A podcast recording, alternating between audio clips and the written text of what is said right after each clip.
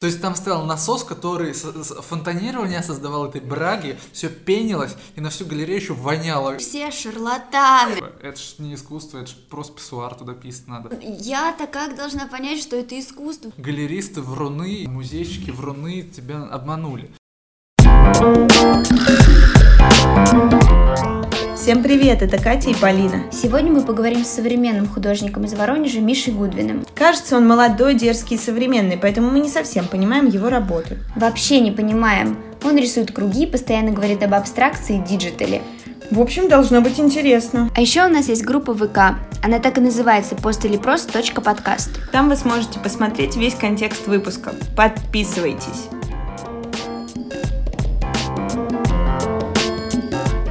Миш, привет! Мы очень рады, что ты к нам пришел. Всем привет, да. Ну, на самом деле, я просто очень люблю какие-то низовые инициативы, которые делаются там в городе. У меня такой вопрос, который, наверное, станет традиционным в нашем подкасте. Опиши современное искусство тремя словами.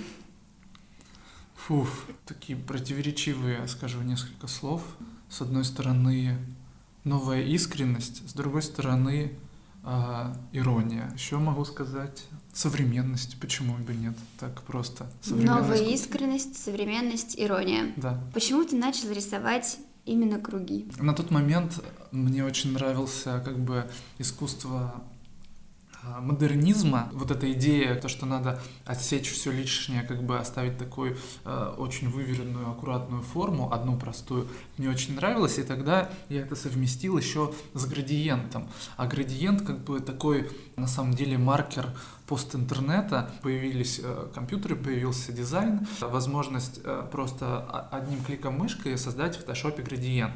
Такая история про э, то, какая может быть живопись э, современная. И я как бы совместил вот этот простой, простую форму, которая просто такая супер лаконичная, самая идеальная, и а, вот этот вот прием градиента. И получилась такая штука, которая мне очень понравилась, и я стал ее как бы повторять, повторять, повторять. А ты вкладываешь туда какой-то смысл? На самом деле искусство, оно достаточно простое. Часто люди пытаются найти в искусстве какие-то подтексты, э, какие-то вещи, которые на самом деле там автор ты не вкладывал. Это я. Я пытаюсь найти это. Э, часто а, как бы функция, но ну, не функция искусства, а скорее такая история про что такое искусство. Это какое-то супер тонкое, метафоричное отражение нашей современности. Это всегда такой жест, который может быть э, интерпретирован по-разному и который а, не очевиден. То есть иногда художники говорят напрямую про какие-то суперконкретные вещи, например, там про войну в, во Вьетнаме, там, не знаю, в своих работах, а другие художники делают какую-то инсталляцию из каких-то объектов, и эти объекты могут отсылать просто к какой-то эстетике, например, китчу. И как бы художник просто говорит про низкосортную тиражную продукцию, про то, что наш мир состоит из этого. Как мне понять, что вот этот круг — это искусство. Ведь я могу зайти в Photoshop, угу. нарисовать там круг, сделать заливку градиентную. Это искусство? Ну, если ты скажешь, что теперь я художник, это искусство, ну, скорее всего, это будет искусством. Но важно еще как-то отрефлексировать, понять, зачем ты это делаешь. То есть смысл все равно важен. Вот у меня даже есть твоя цитата, что ты пытаешься абстрагироваться от шума и оставить только форму и цвет. Как тогда это может быть искусством, если здесь только форма и цвет. Вот я советую нашим слушателям посмотреть, например, как пример этого тезиса, Катарину Гроссе. Нету сомнений, что это искусство. Вот. Но при этом даже формы уже нет. Остался только цвет. И она берет краскопультом, там, каким-то распылителем краску, э, там, двух-трех цветов и наносит живописный слой поверх части дома, стены, э, части галереи или своей спальни или чего угодно. И остается только цвет, то есть такое редуцирование на максималках. Но мы же можем сказать, что это искусство?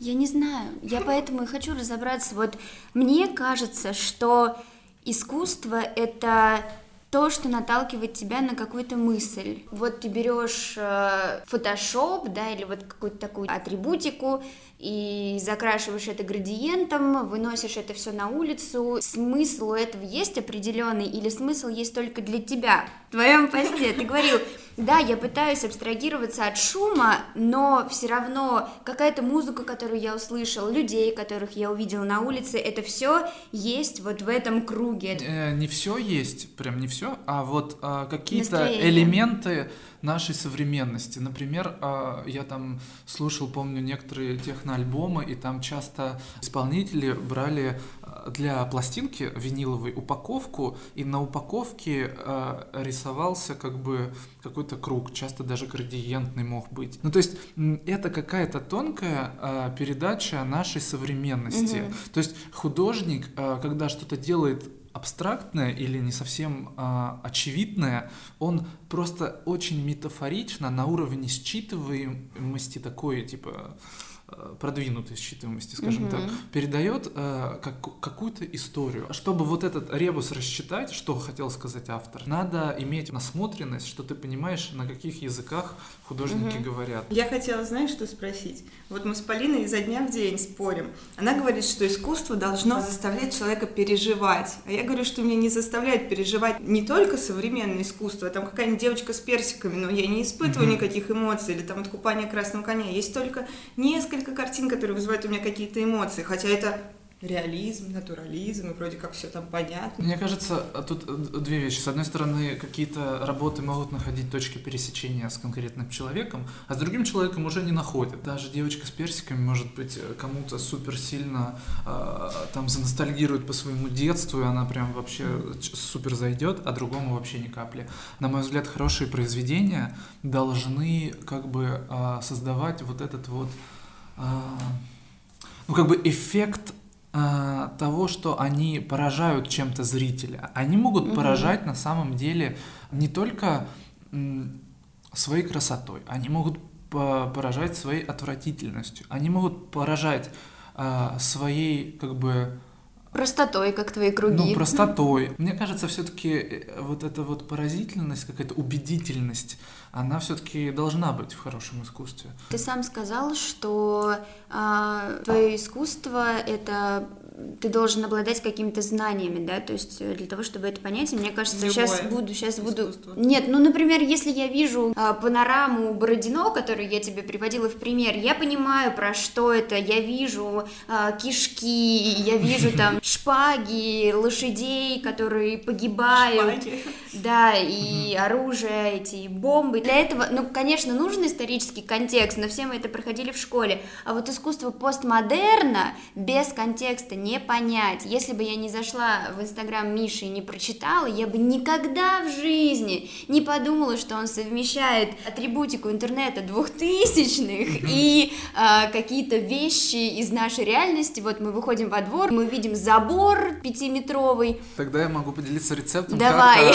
как, как бы обывателю или человеку, который да, в искусство да. не очень сильно вникал, э, понять искусство. Первое. Знание истории искусства за 20 век, хотя бы супер поверхностные ты понимаешь, откуда оно появилось вообще, это современное искусство, и угу. по каким э, законам оно существует. Хотя бы просто знать, чем руководствовался Малевич. Уже, типа, полдела сделано. Можно там, не знаю, прочитать какие-то вещи Малевича, он там языком понятным скажет, что мои современники пишут обнаженных Венер, а я там хочу создавать новое искусство авангарда, и я а, отрекаюсь от копирования природы и начинаю создавать новый живописный язык. И примерно так э, хотя бы немножко понять э, как оно работает. Без контекста это невозможно, Нет, да? невозможно. А mm-hmm. второе, прочитать экспликацию, потому что если это... Экспликация это что? Это ты приходишь на выставку, и там для того, чтобы расшифровать, о чем художник говорит, там есть бумажки, э,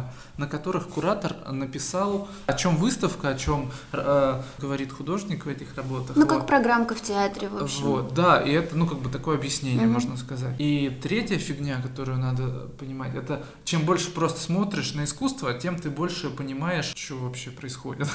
ну, то есть просто смотреть, и тогда ты сможешь считывать, э, про что могут угу. говорить художники. Контекст, насмотренность, экспликация. Да.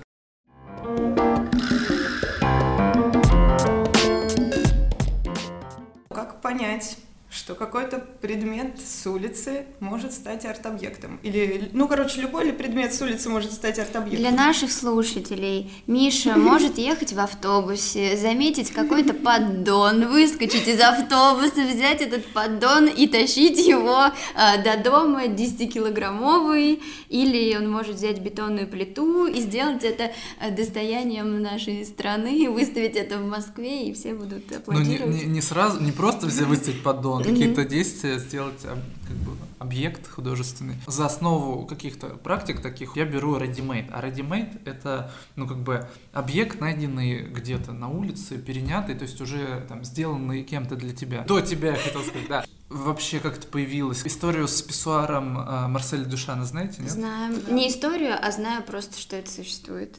Ну вот могу, если хотите, Конечно, рассказать для давай. зрителей. Где-то 1915 год. Был такой художник, как бы Марсель Дюшан, и он э, была выставка в Америке, э, где сказали, что приносите, грубо говоря, художники свое искусство, мы настолько типа прогрессивны и свободны, что вы можете почти что угодно из дома при... сделать любое произведение искусства, мы скажем, вау, классно, и выставим на этой выставке.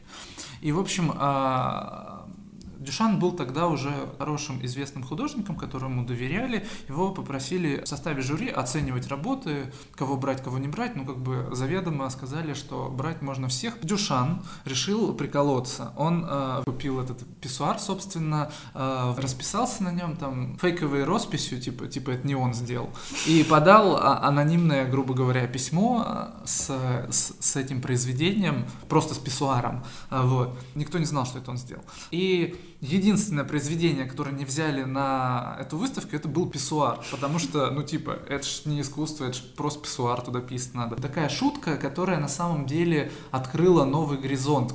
Э, Тем самым он сказал, эй, йоу, смотрите, это вообще-то я сделал, э, и это вообще не шутка, это почему, если мы говорим, что искусство теперь не имеет границ, почему мы там должны, там, грубо говоря, там, ассамбляжем или холстом ограничиваться, мы можем теперь еще и э, сам факт волеизъявления художника может быть искусством. Вот он придумал то, что искусство может еще сильнее расширить свои границы и использовать какие-то материалы, даже не созданные художником. А как бы в искусстве важно открывать новые границы. Хорошее искусство — это искусство, которое одновременно встраивается в систему искусства, то есть оно похоже на искусство, а с другой стороны а, оно новое, такого до тебя не было, то есть а, человек может усомниться, а искусство ли это вообще? То есть эффект новизны он супер важен в искусстве. И насчет таких вообще трэшовых вещей, на самом деле а, в этой истории важно, насколько это типа дерзкий ход, насколько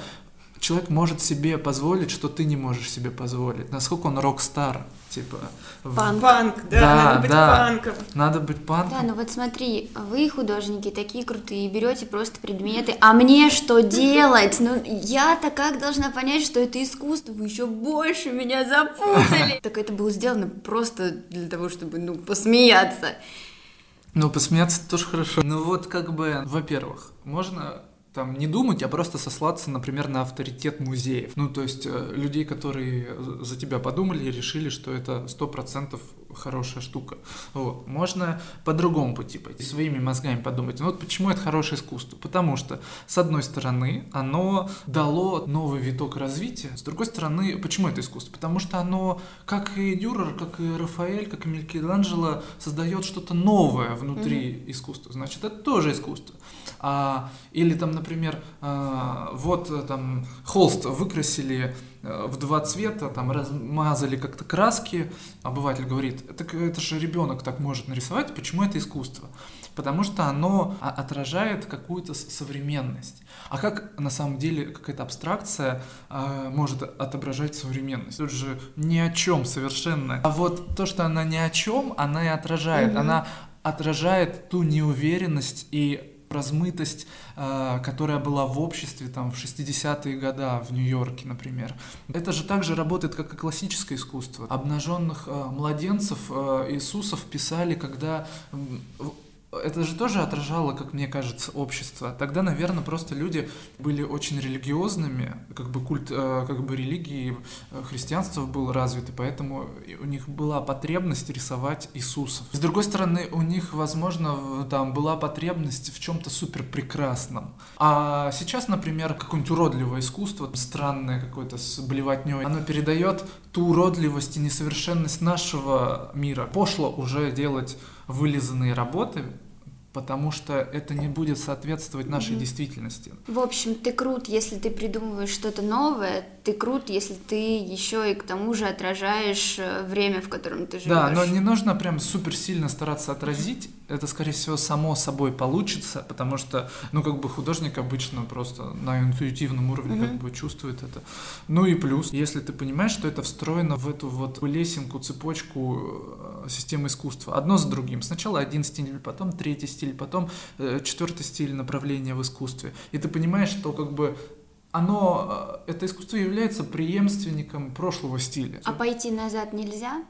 Пойти назад. Но Сейчас так нельзя, смотри, мне кажется. Ну да, потому что ты сделаешь вот там, как тебя научили, например, в какой-нибудь там э, репинке там или там, не знаю, Суриковке, это там нарисуешь поле э, с ромашками русское, и церковь разваливается на фоне там, да, э, вот. И ты как бы, блин, сделаешь то же самое, что было до тебя. Если это просто красиво. Это поле просто красивое. Ну, тогда Тоже... ты занимаешься творчеством, а не искусством. Блин, у меня за время твоей речи возникло два вопроса. Первое, э, что я помню, это то, что э, можно поверить людям, которые выбирают картины для выставок, для каких-то экспозиций, галерей и прочего, mm-hmm. и положиться на них и поверить им, что это искусство. Угу. А если они нас обманывают, да. обманывая сами себя, и потом все за ним пошли тоже толпой. Вдруг они все шарлатаны. Да, я тоже такое на самом деле иногда слышал. А, мне даже был особый фетиш заходить ВКонтакте в группу, которая называется «Мировая живопись», она, по-моему, уже не обновляется, и там э, под иногда очень редко выкладывали современное искусство, и люди писали странные трешовые комментарии. О, а это что, очко? Это как у моей собаки под хвостом. А, это не искусство. О, а это что, какашкой намазали? Вот. Э, и да, и там вот как раз встречалось такое, я помню, мнение, так а, это заговор. На самом деле это не искусство, потому что галеристы вруны или там музейщики вруны тебя обманули. Но вот только что я привел как бы э, историю про то, что можно там не доверять кому-то, а проверить по своим как бы взглядам. Ну вот э, гора из мусора. Черт, это же супер тонко отражает нашу современность. Мы э, тут повсюду видим мусор и в нашей голове мусор, например, так. Но на самом деле я скажу вам так, вот э, хорошие институции, хорошие галереи, типа особенно в частности музеи современного искусства, все-таки, на мой взгляд, никого не обманывают, и им можно смело доверять. Единственное, кому бы я не доверял, это, наверное, галереям, которые, э, там, не знаю, продают какое-то суперкоммерческое искусство. Насчет того, что искусство отражает современность. А почему искусство не отражает потребность? Если у нас все так тут грязно, серо и плохо, почему нет какой-нибудь супер красоты? Ну вот насчет грязно, я бы сказал, что, например, много сейчас искусства связано с экологией. У человека есть потребность в том, чтобы мир этот от, от uh, пластиковых пакетов, образно говоря, очистить, очистить от загрязняющего производства и прочее. И часто художники на эту тему говорят вот в ответ на эту потребность, что смотрите, я там что-то сделал, э, используя какие-то новые способы э, там, переработки там, и все такое. Вот, к примеру. Ну, мне кажется просто, что выхлопа меньше от того, что ты увидишь что-то красивое. А если ты увидел гору мусора, то ты в следующий раз просто не будешь брать пакет. Конечно, можно убежать, да, в красоту, в классные фильмы, романтические комедии. Вот э, еще знаете, какой важный элемент? Вот если мы говорим про комедии там и поп-культуру, то поп-культура, она ориентируется на потребителя зрителя, она старается понравиться. Этот э, сериал или фильм будет очень красивым, очень красивым, потому что у него цель это как бы быть элементом капитализма, срубить э, денег, а искусство, чистое искусство, которое ну, старается быть инновативным, старается быть хорошим искусством, оно не ориентируется на эту цель, поэтому ему не обязательно понравиться потребителю, mm-hmm. поэтому оно может быть уродливым. Все-таки искусство должно наталкивать на переживания. Или эмоциональные переживания, или интеллектуальные переживания. Мгм. То есть не обязательно оно должно вызывать именно эмоциональные переживания. В чем смысл э, совмещения интернет-реальности, digital и вот этих вот предметов, заборов? Я, я так поняла, что это о том, что мы сейчас существуем в двух реальностях. Я скорее говорю о том, что это не такие вещи разрывные, а наоборот, это что-то одно, когда я совмещаю объект, отражающий какой-то городской ландшафт, и объект, отражающий цифровой ландшафт, я говорю все-таки о том, что это что-то одно. Интернет или там компьютерные технологии, это все равно наш мир, это все равно не отдельная планета. Я на самом деле думала, это контраст, то есть Да, но Чтобы- мне важно чтобы- было, чтобы был контраст. Чтобы наши слушатели понимали, у Миши была целая выставка, где он, например, берет зеленую сетку, в которой все у нас на улицах э, перегорожено в Воронеже и не только в Воронеже, и рисует на ней, например, пончик. Распечатка 3D объекта. Да, да, такого. да, вот такая, которую в фотошопе делают, э, во всяких иллюстраторах и так далее. Это так страшно, потому что мы живем в интернете, где все так красочно, интересно, а потом мы выходим на Воронежскую улицу, наступаем э, в слякоть, видим забор, который не дает нам жить, просто перегораживает нам жизнь и движение. И вот я считала это как страх вот такого вот раздвоения. Я вот в эту тему могу рассказать какие-то свои размышления, переживания, так сказать. Я был э, в Тюмени э, этим летом на фестивале морфологии улиц. Я ездил там делать большую работу. И... С дельфинами? Да, да, да. Мне приходилось возвращаться поздно вечером, типа ночью уже. Когда ты приезжаешь в другой город, ну, мне, лично мне, хочется найти какие-то красивые места, посидеть там, не знаю, в красивой кафешке, вместо того, чтобы идти в какую-то обрыгаловку. То есть ты пытаешься как будто бы бежать от а, вот этой серости панельных домов, Мгм. рутины русской, но на самом деле она преследует э, человека в каждом городе. Ландшафт такой депрессивный, он везде. Я тогда, я помню, ехал, короче, домой, и я словил какое-то удовольствие от того, что м, просто что на самом деле не нужно искать э, вот эту вот красоту там в кафешках, ну как бы можно Мгм. искать, но не это главное. Главное, наверное, в России просто свой отдельный вид э, эстетики, отдельный вид кайфа, когда ты едешь там на полуразваленной тачке, играет какая-нибудь громкая музыка, остается только на самом деле заниматься творчеством, заниматься искусством и э, создавать что-то новое. Твои круги, вот когда мы только переехали в Воронеж, удивили. Они меня, конечно, ни на какие размышления про веб-пространство и так далее не натолкнули, но было просто прикольно, что какая-то развалина, и на ней такой классный яркий круг. И это помогает бежать вот от э, того, что мы видим на улице. Я иногда ловлю какое-то ощущение экстаза, вообще неимоверного счастья, когда иду э, рядом с панельками темной ночью, понимаю, что меня могут убить сейчас. Знаете, из-за чего такое чувство? Из-за ностальгии, потому что ты вырос среди этого. И вот это разваленный такой ландшафт, он э, настолько привычен, что он уже вызывает вот эти положительные ностальгические чувства. Это русская тоска. Тоска — это слово, которое есть только в русском языке, ребят. Как ты думаешь, люди, которые пишут тебе в Инстаграме, вау, свежо, реально понимают, что ты имел в виду? Но если человек потратил свою энергию, наверное, что-то у него торкнуло. Его может торкнуть э, на уровне таком, типа, о, необычно. Вот как ты увидела там какую-то мою старую стрит-арт работу, и такая, о, я не ожидала здесь это увидеть, как прикольно. Вот. А может на уровне того, что он проникся, и это нашло просто там какие-то точки соприкосновения, там он понял, что он там это Он видел. понял, я живу в двух реальностях, в интернет-пространстве и в городском пространстве. В общем, ты думаешь, что это может э, провоцировать на какие-то эмоции просто потому, что это здорово, новое что-то и такое А Мне необычное. интересно еще ребята, которые ходят, например, вот в Дай 5 на выставке тоже. Все ли понимают, или некоторые идут просто так? Да, это прям острый вопрос. Для меня и для Яны важно, чтобы э, на выставку не, при- не только пришли друзья друзей, Вот А. это вот расширение шло в пользу просто горожан, зрителей. В основном сходят студенты. Из-за того, что у нас есть какой-то имидж, какой-то молодежный центр, иногда реально часто ходят люди просто потому, что какая-то классная движуха. Потому что модно. Ну да, наверное. Часто могут не втыкать вообще, что тут Мгм. происходит. Но на самом деле это неплохо. Есть как бы снобское такое мнение, что нет, на выставку должны приходить только супер вовлеченные люди. Пускай приходит молодежь, которая свою насмотренность развивает. Ну вот у меня была похожая история. Одна из первых выставок, на которых я был, это была в галерее Хлам, выставка групповая. И там была работа Вани Горшко. И там, короче, э, стояла посреди зала корыта с какими-то мокрыми тряпками, и э, в корыте плавала пень. И все это сопровождалось тем, что там бурлила брага какая-то.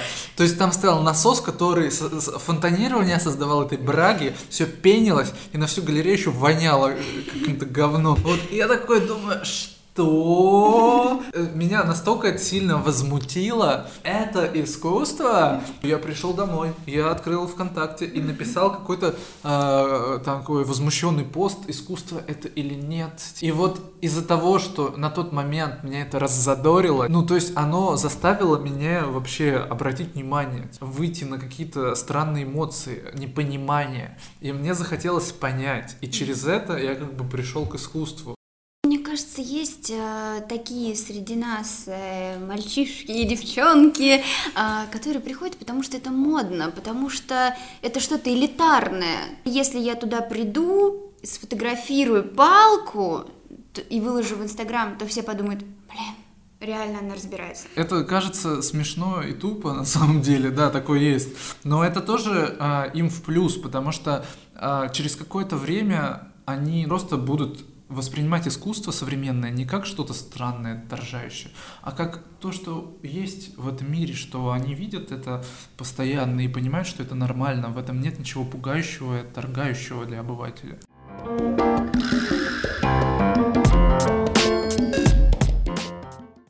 На что ты живешь? В России современный художник может жить на подачке. Ты делаешь ради того, чтобы делать, не ради того, чтобы заработать денег, не ради чего-то еще, а просто потому, что ты не можешь не делать. Ради вот этого вот божества под названием искусство работаешь 30 лет, и потом, может быть, ты какие-то деньги заработаешь. Специфика моего искусства то, что я стараюсь не особо ориентироваться на то, что продается, и делать какие-то вещи, которые мне хочется. Объекты. Объекты, как я уже говорил, продать гораздо сложнее. Проще продать там масляную живопись, потому что это все-таки сейчас еще более понятное что-то и более функциональное для интерьера, например. Летом у меня было две продажи первые в жизни. Одна продажа была на 500 евро.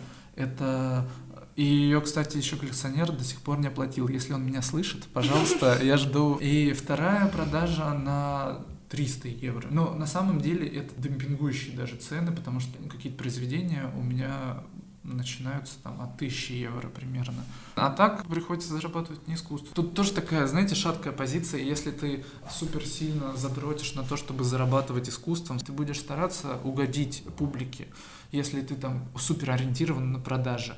Нужна какая-то, на мой взгляд, подушка все-таки безопасности с какой-то другой профессии. Наверное, последний вопрос. Может быть, ты что-то посоветуешь нашим слушателям, что почитать, что посмотреть? Я могу просто такое общее образовательное посоветовать. Лекции на Ютубе есть э, э, Ирины Кулик. Она рассказывает про разных художников э, современного искусства и очень понятным языком. И я бы еще посоветовал для не, совершенно неподготовленного человека посмотреть лекцию Гутова. Я не помню, как она наз- называется, на канале журнала Сноб, где он на пальцах объясняет, что такое современное искусство. В свое время, когда я вот как бы только пытался понять современное искусство, я посмотрел эту лекцию Гутова, и меня вообще так вштырило, я как будто все понял вообще. Это как Катя, когда почитала твой инстаграм. Она ходила два дня и говорила, Полин, я все поняла. Спасибо тебе, Миш, большое. Спасибо Очень вам. приятно, что ты пришел. Да, ребята, не бойтесь делать что-то новое, делайте как можно сильнее старайтесь и не ссыте.